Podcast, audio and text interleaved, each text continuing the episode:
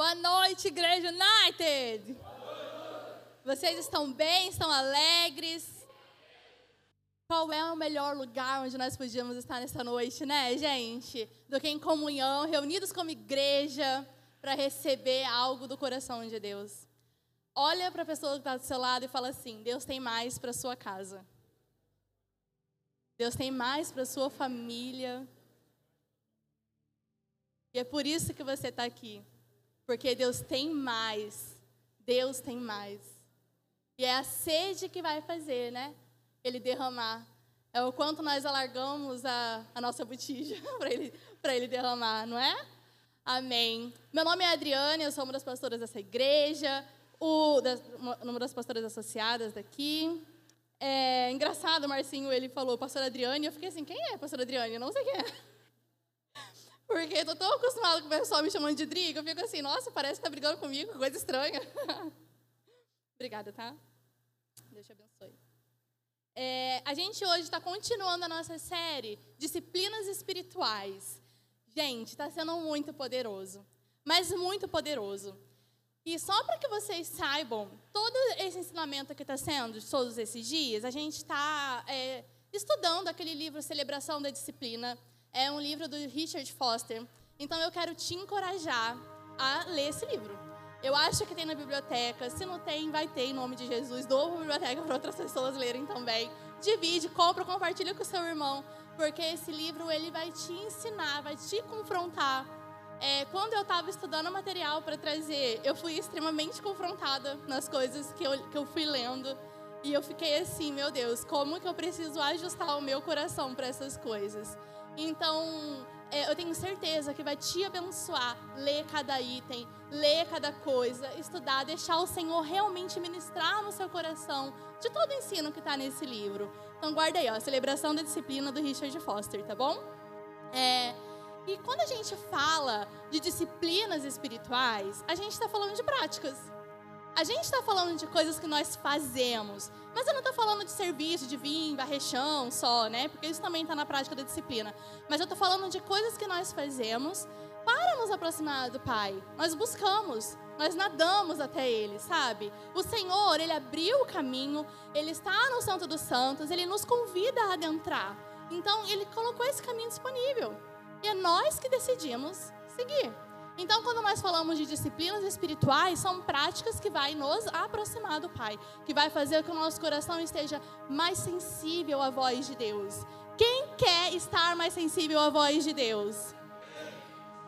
Amém. Então, algumas coisas são importantes a gente reforçar, né?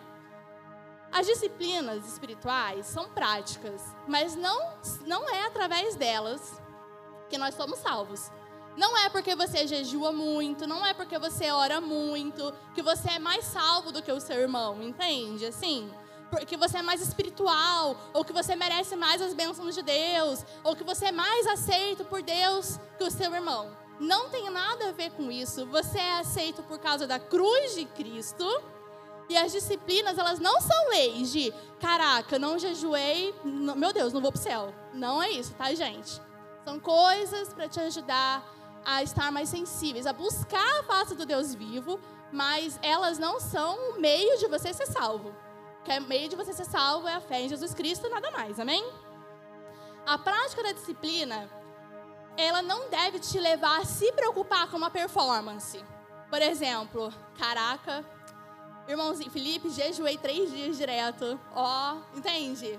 Você fica ali se preocupando com a sua performance, e aí você está jejuando e você fala, cara, não estou sentindo nada. Sabe o que eu vou fazer? Eu vou tirar mais alguma coisa da minha alimentação, e aí eu vou é, agora sentir alguma coisa, agora Deus vai fazer alguma coisa. Não é na sua performance. Não é isso. É tipo, é como que eu posso estar mais sensível e buscando a face de Deus, sabe? As motivações, elas precisam estar no lugar certo. A motivação ela não deve estar na performance, mas ela deve estar em eu, é, é buscar a face de Deus. Todas as disciplinas, todas, tudo que foi falado aqui, tudo que vai ser falado, tem um objetivo: buscar a Deus, buscar a face de Deus. Então é por isso que nós praticamos as disciplinas espirituais, amém?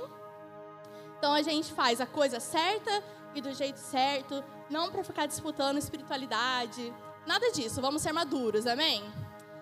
E hoje nós vamos continuar falando de três delas. A gente vai falar hoje de solitude, vamos falar de submissão e vamos falar de confissão. Repete comigo: solitude, submissão e confissão.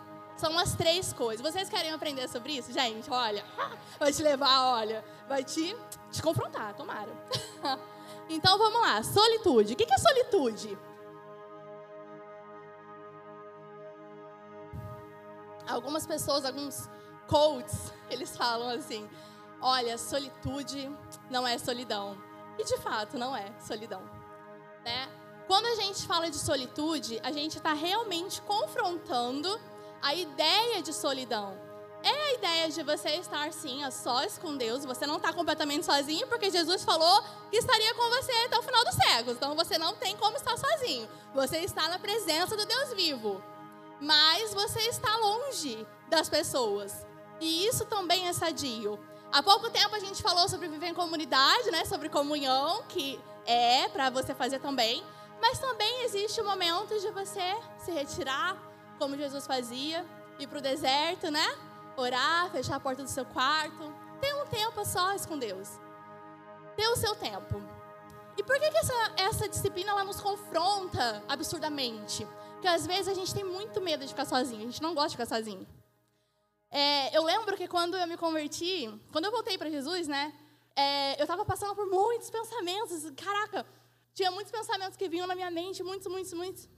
E eu estava de férias, ficando sozinha em casa, e eu estava, caraca, como é que eu vou lidar com esses pensamentos? Eu não conseguia, a, ainda não tinha, né?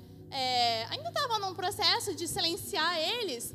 Então eu ia e colocava, assinei Spotify, e eu ouvia música o dia inteiro. Da hora que eu acordava até a hora que eu dormia. Eu não conseguia simplesmente ficar em silêncio, sozinha.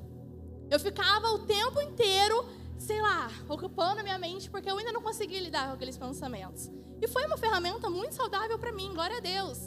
Só que a solitude, ela fala de você silenciar tudo. Ela fala de você desligar as coisas ao seu redor, de você só ir para a presença do Pai e falar: Senhor, eu quero calar na tua presença as coisas que estão gritando dentro de mim. Existem muitas coisas gritando e eu não consigo nem reconhecer que é a tua voz aqui. Existem as vozes das minhas emoções, existe aquele conselho que o fulaninho falou, existe o que a influencer do Instagram falou. Eu acho que aquilo dali foi um sinal de Deus para mim, porque a água transbordou, sei lá, eu vi alguma coisa naquilo. E a gente fica aqui, afinal de contas, para onde o Senhor quer que eu vá? Quem o Senhor é? E aí a gente, ah, solitude. É um momento ideal para você praticar a solitude, mas não só nesse momento. É uma prática, tá bom? É uma prática. De sempre você está fazendo. E Jesus, ele nos convida a ir para esse lugar de solitude, de silêncio interiores. Muitas vezes, ficar sozinho nos assusta porque a gente tem medo da solidão. A gente tem medo de realmente estar sozinho.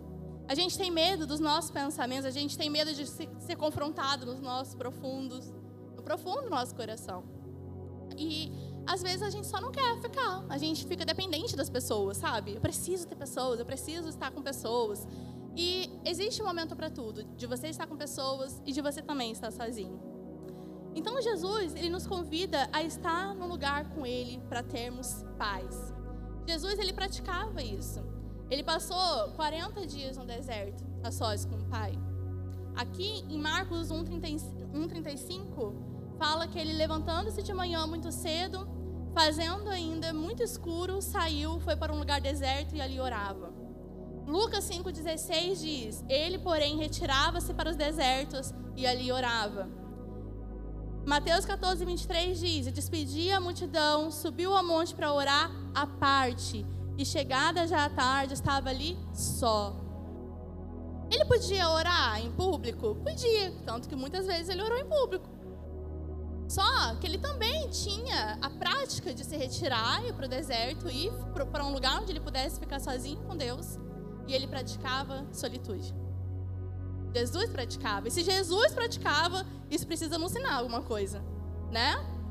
Então, estar sozinho, ele nos vai nos ajudar a conviver em comunidade, porque isso vai nos levar para um lugar de silenciar os nossos pensamentos a ponto de você conseguir ouvir e ver melhor o seu irmão.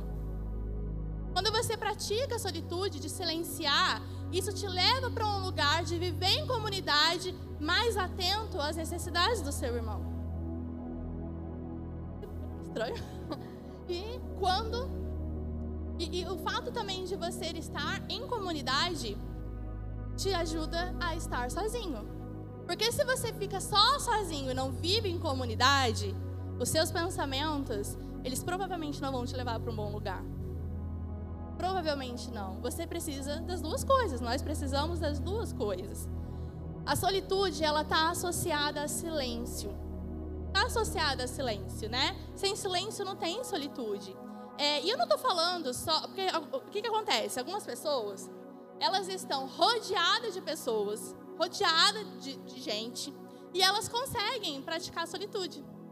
Tá de boa, elas conseguem estar junto com um monte de gente ainda assim elas estarem silenciadas, com pais por dentro, sabe? Conseguindo prestar atenção, estar sós com o pai, né? E existem pessoas que estão no deserto, sozinhos, e não conseguem. Por quê? Porque os pensamentos, como eu falei no início, como eu estava, estava oh, atordoado. Entende? Então, são muitas vezes nesse momento, nesses momentos em que a gente precisa entender o que o Senhor deseja de nós. E o Senhor tem vida para nós. Existe um caminho. Existe um caminho. É possível. É possível, porque Ele abriu o caminho. Amém? Então, é, esse fato de silêncio estar associado à solitude, de quando você se retira, de quando você consegue ouvir melhor o seu irmão, ver melhor o seu irmão, vai te ajudar, sabe a quê? Ter moderação nas palavras. Silêncio não é só ficar sem falar nada. É falar o que é preciso na hora que é preciso. Moderação. A palavra nos ensina sobre moderação. Nós temos um espírito de moderação. A nossa vida deve ser em moderação.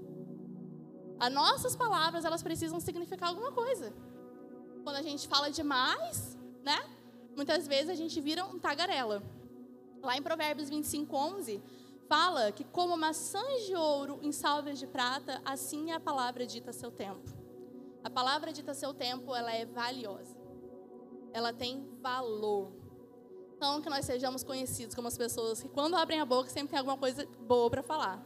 Amém? Então, e sabe o que, que acontece? Por que, que a gente tem dificuldade de ficar em silêncio?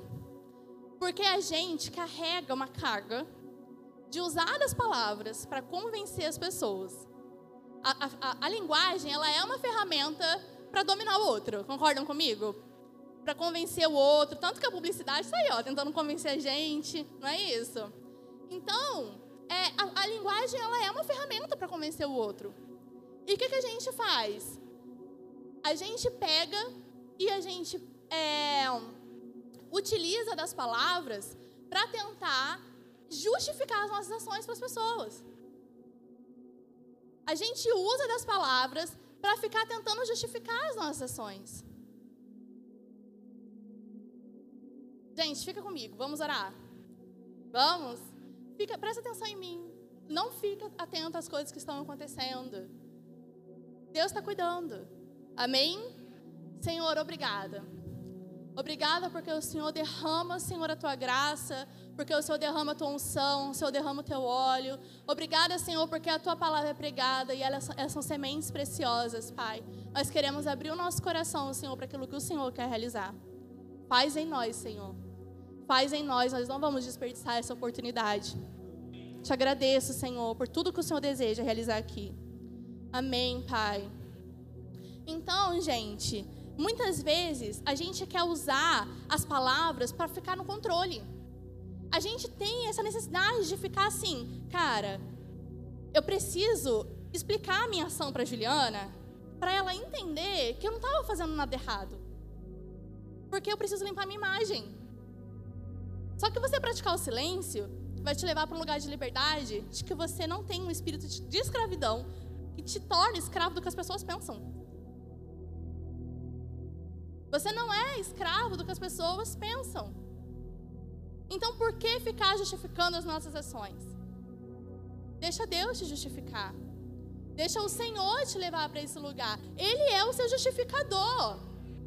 Para que ficar usando das palavras para ficar limpando as nossas ações? Às vezes a gente pede perdão e logo em seguida a gente explica a nossa ação. Eu faço isso, gente.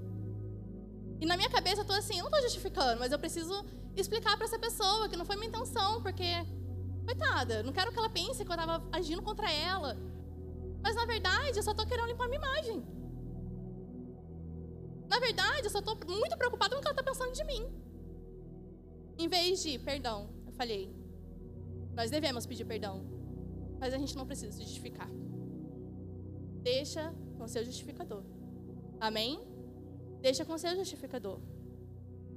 Então, quando a gente entra nesse lugar de silêncio, de moderação das palavras, a gente entra num lugar de liberdade.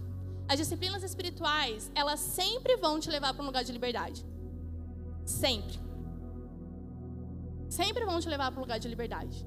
Muitas vezes a gente pensa que disciplina é, como que eu posso dizer, é chato, é escravidão, você fica escravo daquilo, sabe?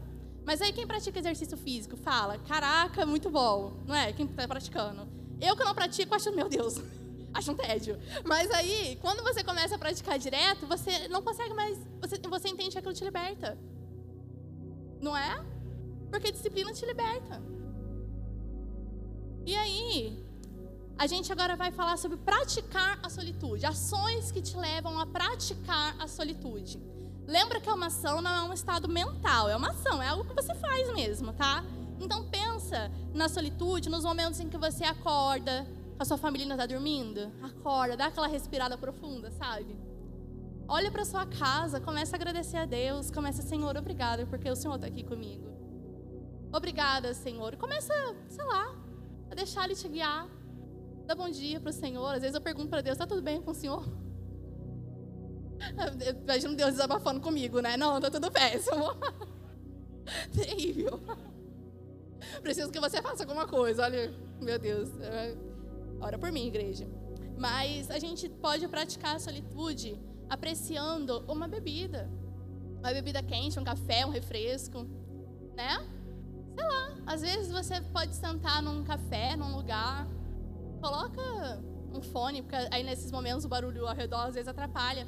Outro dia, cara, eu fui lá pro. Tava muito cansada. Eu fui lá pro shopping, comprei um café, sentei lá naquela parte de trás do shopping.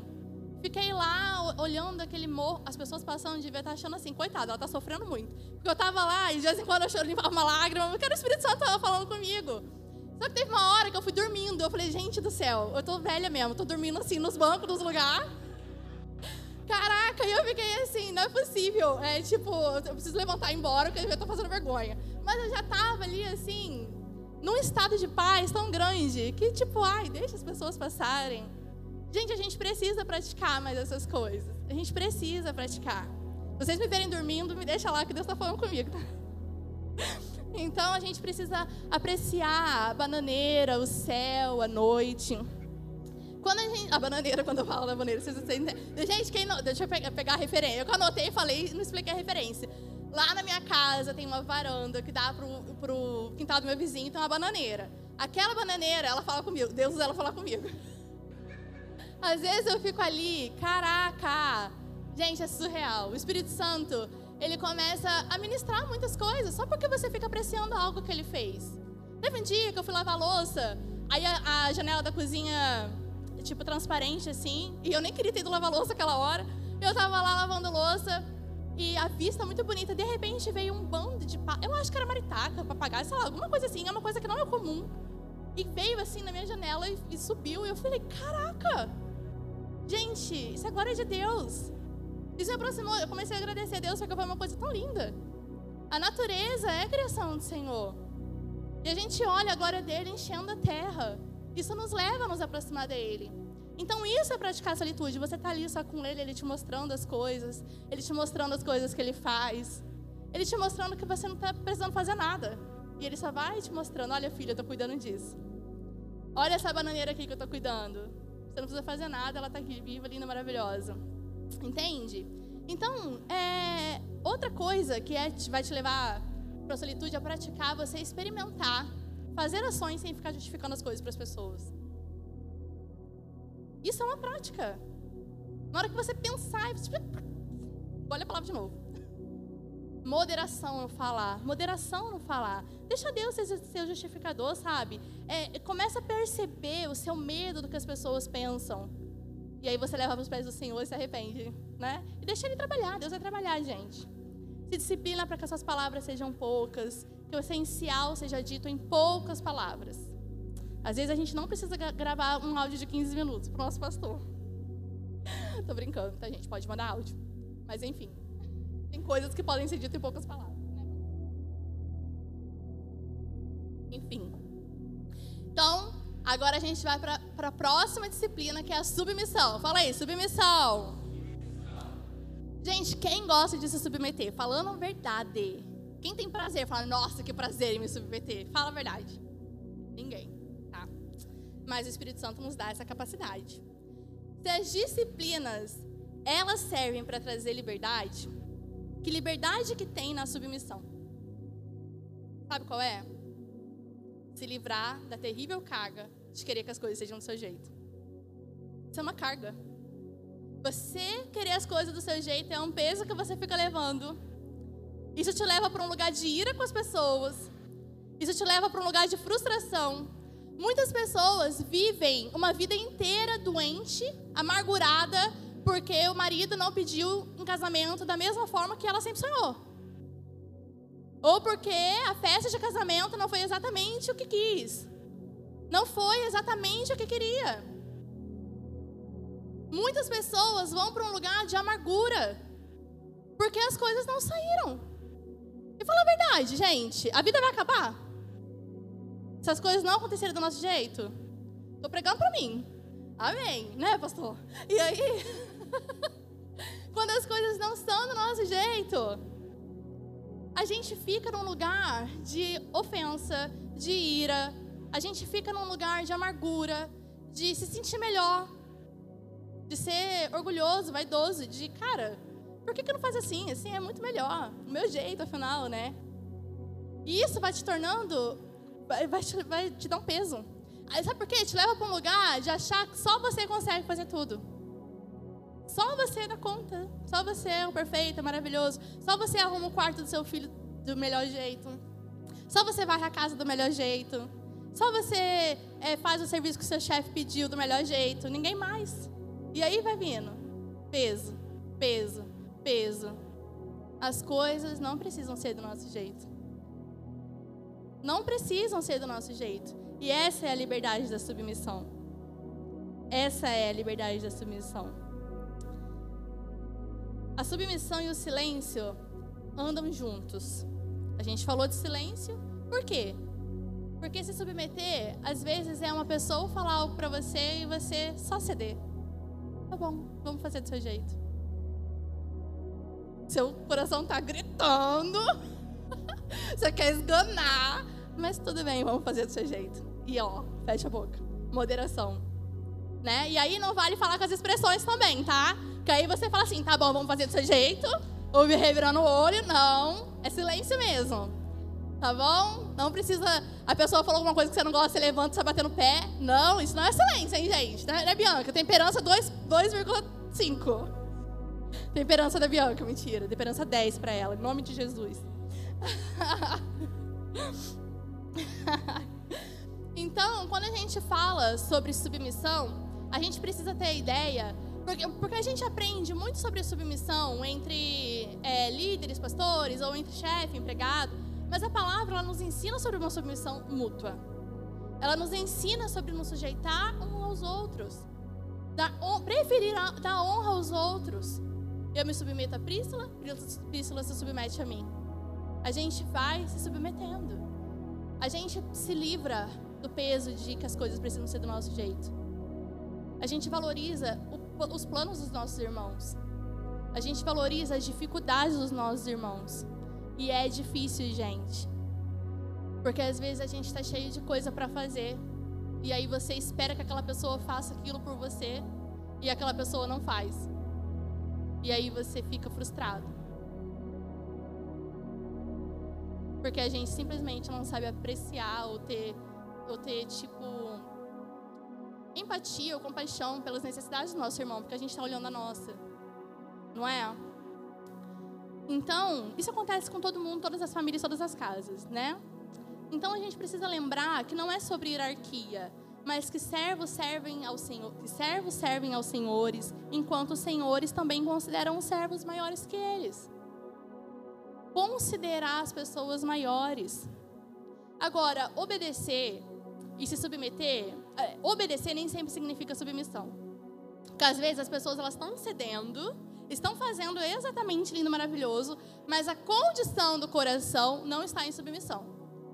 Não é? Então, às vezes, eu posso falar, sei lá, para o meu filho, varre a casa, desse jeito, meu filho vai fazer, mas o coração dele está praguejando contra mim. Eu não tenho filho, tá, gente? Estou profetizando, mas meu filho não vai praguejar, ele vai ser perfeito. Vai.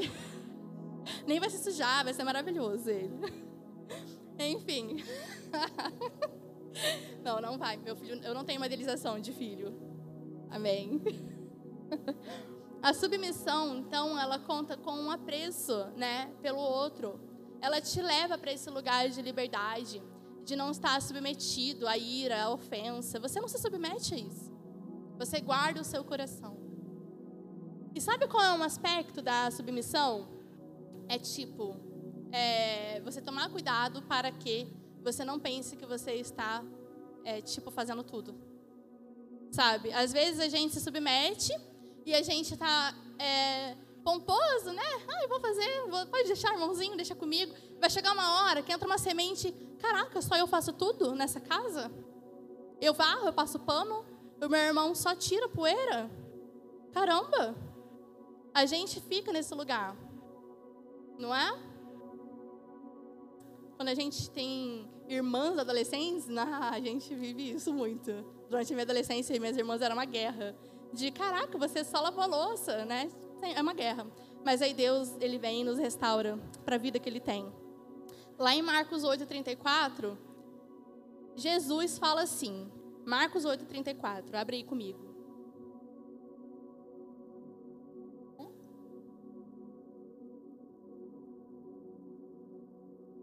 Fala assim: então, convocando a multidão e juntamente os seus discípulos, Jesus lhes disse: Se alguém quer vir após mim, negue-se a si mesmo, tome a sua cruz e siga-me. Pois quem quer salvar a sua vida, a perderá, e quem perder a sua vida por minha causa e por causa do evangelho, esse a salvará. Jesus aqui, ele nos coloca uma ordem. É uma ordem. Se você quer vir após mim, negue-se a si mesmo. Tome a sua cruz. E quando ele fala de negar a si mesmo, não é abrir mão da nossa identidade, não é tipo se odiar, sabe? Se autodepreciar. Não é sobre isso. É eu, eu abro mão da minha vontade. Negar a si mesmo é negar a nossa própria vontade. E negar a nossa própria vontade te leva para um lugar de não comer o que você quer na hora que você quer, de não fazer o que você quer na hora que você quer, de não falar o que você quer falar na hora que você quer falar, quando você quer falar, do jeito que você quer falar, e de não fazer as coisas do seu jeito. Afinal de contas, você vive em comunidade, você vive em família. Por que, que o seu jeito precisa ser melhor? Por quê? Não é? Aí alguém fala assim, ah, porque é o meu jeito certo. a gente fala isso. Então deixa, gente. O seu irmão fazer do jeito errado, deixa ele, deixa ele ver o que, que vai acontecer. Amém? Amém.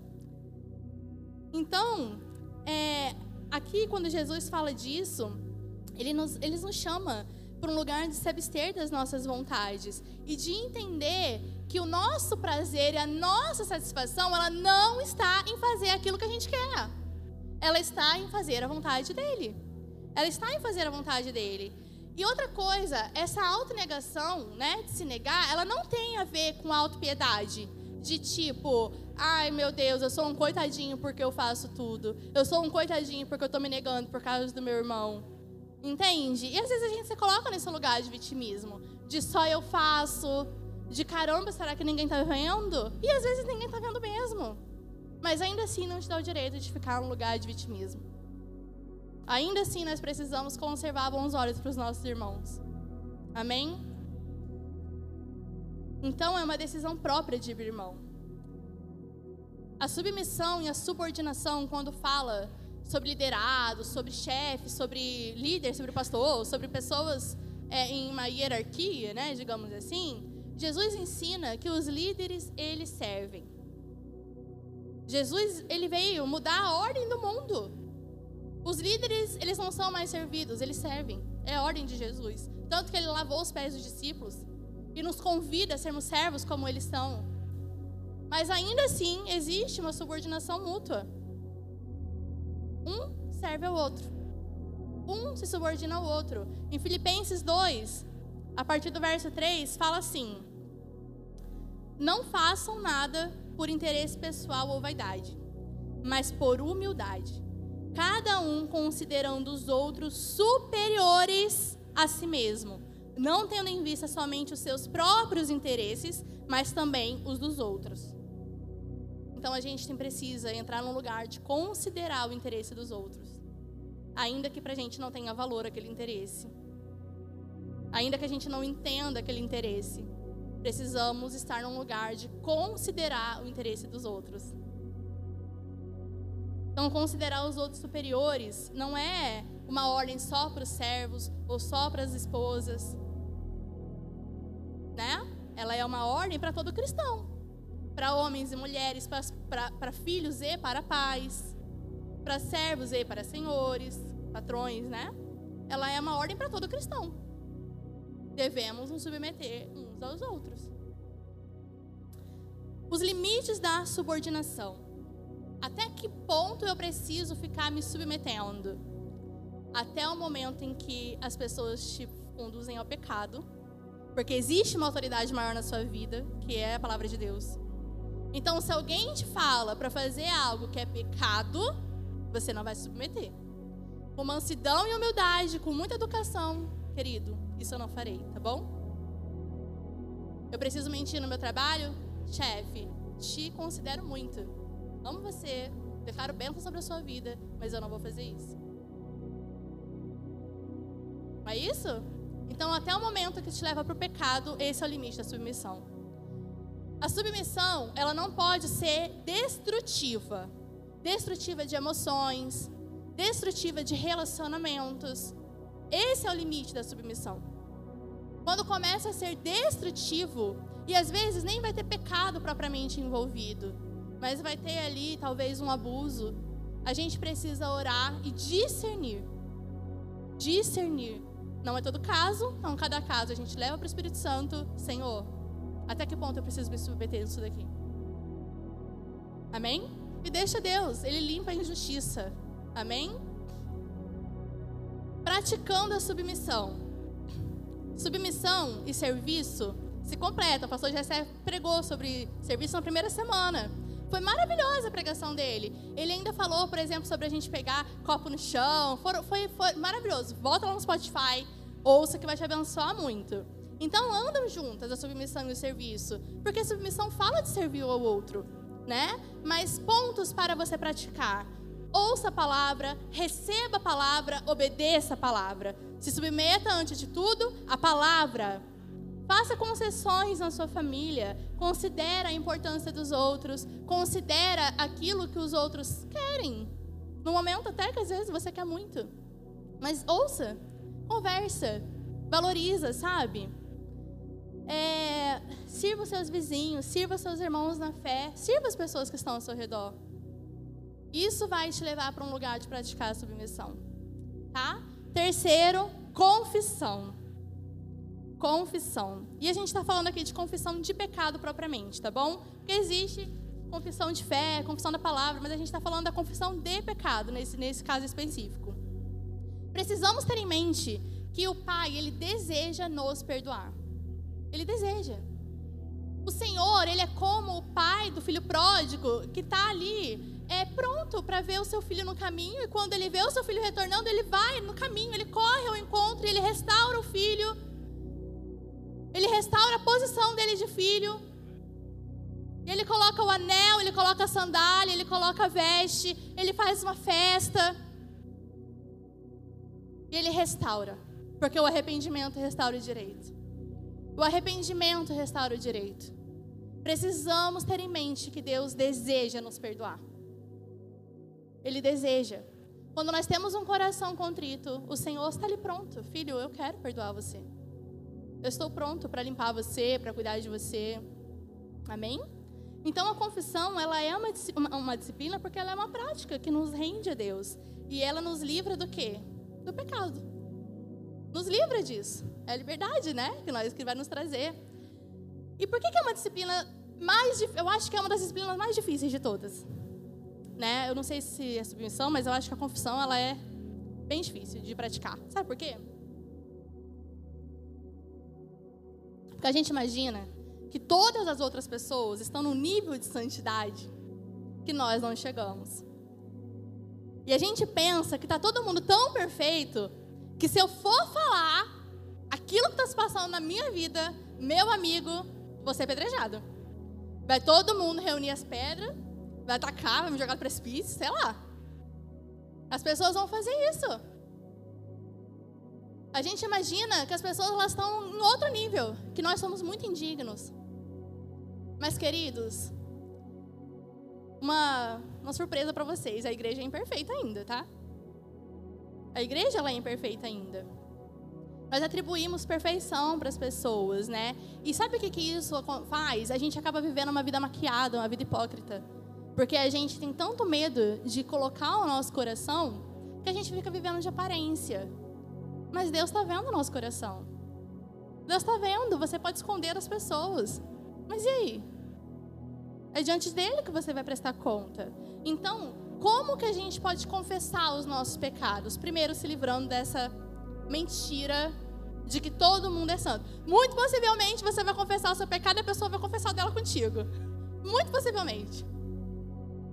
Entende? Ou ela vai passar, vai confessar algo que ela já passou antes. Porque nós todos estamos em processo. Processo de santificação. Não tem ninguém perfeito aqui. Não tem. Então, a confissão, ela não se trata é, também de um arrependimento em geral, sabe? Eu chego pro meu irmão e falo, olha, eu pequei. Ou eu chego para Deus e falo, olha, eu pequei. Ora por mim porque eu pequei. Ah, perdoa, é, Deus perdoa por todos os meus pecados. Todos é muito, é, assim, né? Muito vago, né? A gente precisa especificar o nosso pecado. Chega diante de Deus e fala: Deus, eu adulterei com fulano. Caraca, eu olhei para ela com intenção impura no meu coração. Senhor, eu tô com raiva do meu irmão. Começa a especificar o seu pecado. É pornografia? É homossexualidade? É o quê? Qual é a prática? É mentira? É avareza? É apego ao dinheiro? É roubo? É fofoca? Qual é o seu pecado? É assassinato? Assassinato no seu coração? Ódio pelo seu irmão? Começa a especificar. Confessa. Isso vai te levar a mostrar a raiz e deixar Deus trazer luz. Trazer cura. É isso. Quando a gente pratica isso, muito possivelmente, e deve até, nos provocar uma tristeza. E eu não estou falando de uma tristeza emocional. Uma tristeza que você fica, oh meu Deus, não é disso. Mas uma tristeza profunda. A palavra fala sobre lamentar e chorar. A palavra fala disso. Porque nós entendemos que nós ofendemos o coração de Deus. E é um processo. E ele vem, derrama graça e nos reveste de alegria faz as nossas cinzas uma vida, coroa, não é? Uma coroa de glória, júbilo. Então, é, quando a gente vai até Deus para confessar o nosso pecado ou até o nosso irmão, a gente precisa também ter uma disposição de abrir mão do pecado. Não adianta você confessar para fazer uma imagem que você confessa, entendeu? Sim. E não estar disposto a abrir mão precisa cultivar no seu coração um ódio pela vida ímpia. Ódio pela vida ímpia. Amor pela palavra, prazer na palavra, satisfação no Senhor, meditação dia e noite na palavra. Contempla a criação de Deus, contempla quem o Senhor é e cultiva dentro de você um ódio pela vida ímpia, um nojo pelo pecado, a, a, a ponto de você nem pensar em praticar. A ponto de quando isso passar na sua cabeça, Deus toma agora. Toma agora. A palavra, ela fala para a gente confessar para o Senhor, mas também confessar uns aos outros. E uma prática não exclui a outra. Não exclui a outra. A gente precisa confessar os nossos pecados uns aos outros. E não precisa ser necessariamente um sacerdote hierárquico, entende? Pode ser, porque a palavra fala que todos nós somos sacerdotes aqui na terra. Todos nós temos poder para perdoar pecados, porque Jesus não fez assim. Jesus nos fez sacerdotes. Então, você pode procurar uma pessoa madura, obviamente, para você conversar e confessar o seu pecado. Lá em Tiago 5,16 fala assim: Portanto, confessem os seus pecados uns aos outros e orem uns pelos outros, para que vocês sejam curados. Muito pode, por sua eficácia, a súplica de um justo. Então, nós somos chamados a confessar os nossos pecados uns aos outros e orar uns pelos outros. Orar uns pelos outros. E quando a gente vai fazer isso, a gente deve escolher bem a pessoa para quem a gente vai falar. Por que, que a gente tem que escolher? Porque existe ainda na igreja, infelizmente, infelizmente não, porque a gente, as pessoas estão no processo, tá? É, é necessário. É, é bom que, te, que, que tenham essas pessoas, né? Mas elas ainda estão num momento imaturo. Sabe aquele momento em que ela se escandaliza com o pecado, que ela vai ouvir o seu pecado e vai falar: Ah, oh, meu Deus! Não pode nem tocar no altar, essa pessoa. Ela vai se escandalizar a ponto de, meu Deus, que essa pessoa, essa pessoa não pode sentar nessa cadeira santa do templo? Ela vai se escandalizar a esse tempo, a, esse ponto, entende? Assim. E, eu, e, e muitas vezes essa pessoa que se escandaliza, ela tem um coração de ir comentar com outro, de fazer fofoca. Gente, não vamos ser essas pessoas. Quando alguém vier confessar um pecado, vamos orar pelas pessoas. É a oração que cura ela. Não é ficar expondo a vida dela. Não é ficar dando chulapada. Não é. Não é que ela não vai ser corrigida. Ela vai ter o processo dela. E amém. Confia no Senhor. Mas não nos cabe ficar acusando as pessoas. Não nos cabe. Sabe por quê? Quando a gente tem consciência do nosso coração, hum, ah, querido, quando a gente tem consciência que o nosso pecado é hediondo, a gente não tem pedra para jogar em ninguém. A gente não tem. Nós nos desfazemos das nossas pedras. Eu queria que você pensasse em como Jesus recebe as pessoas que chegam contritas até Ele. É isso que nós precisamos refletir para as pessoas. É isso que nós precisamos refletir, né? Já até me perdi aqui, deixa eu ver. Então, como que a gente pode ajudar alguém a confessar um pecado, né? Ah, um ponto também importante. Quando você procurar uma pessoa para confessar, procura uma pessoa que não vai passar a mão na sua cabeça, sabe? Que vai ficar minimizando o seu pecado. Ah, mas afinal de contas, isso não é tão sério assim. Afinal de contas, roubar, tá tudo bem. Deus tem graça.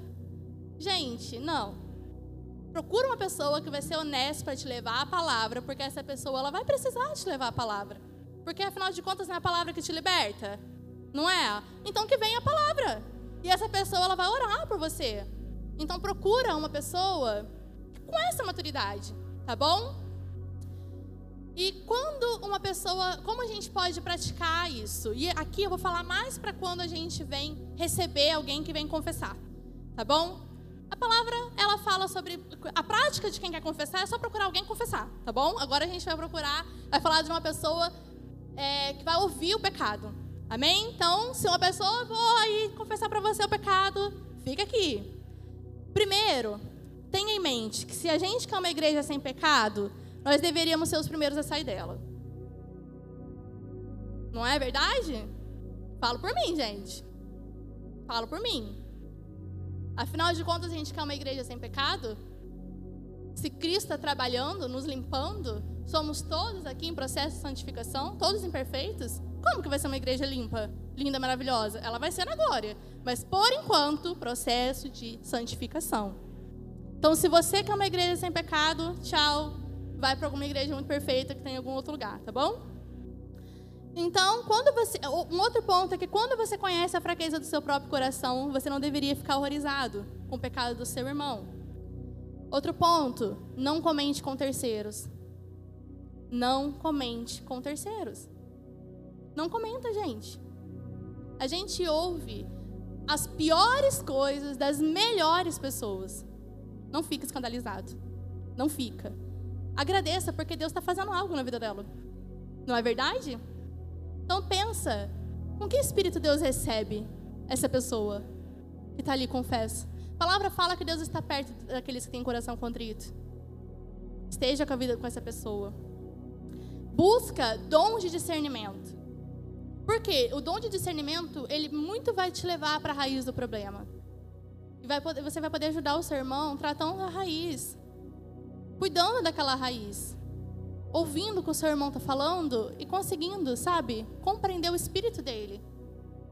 Para que você possa ir na raiz. É o dom de discernimento de espírito que vai te dar isso.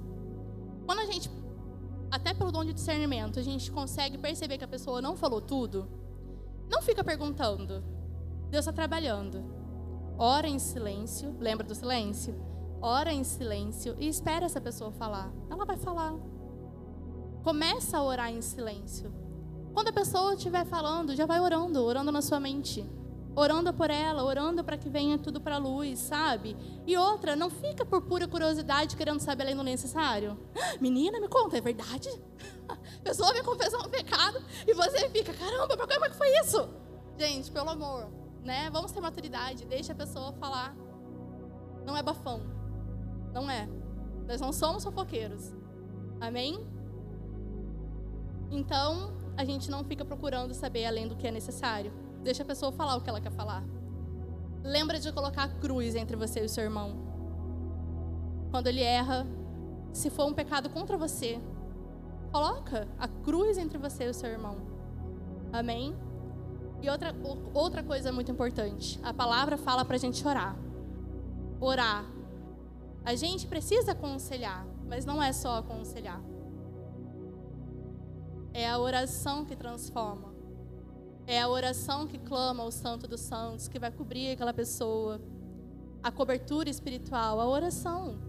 Se for necessário, impõe as mãos, declara o perdão, declara que ela é perdoada, porque no momento que ela confessa, vem perdão. Coloca a mão nela fala: Você é perdoado. Graça sobre você. Começa a declarar a identidade dela, as verdades dela. Começa a declarar. Começa a lembrar a identidade. Olha, eu sei quem você é. Você não é essa pessoa. Você é um filho restaurado, perdoado. Começa a declarar. A cura ela vem, ela vem por isso, sabe? A Deus ele deseja uma igreja que confesse abertamente seus pecados. Confessar abertamente, gente. Eu quero ter liberdade de chegar para alguém e falar dos meus pecados sem sabe, a preocupação do que você vai fazer com isso. Porque eu só estou praticando a palavra de Deus. Amém?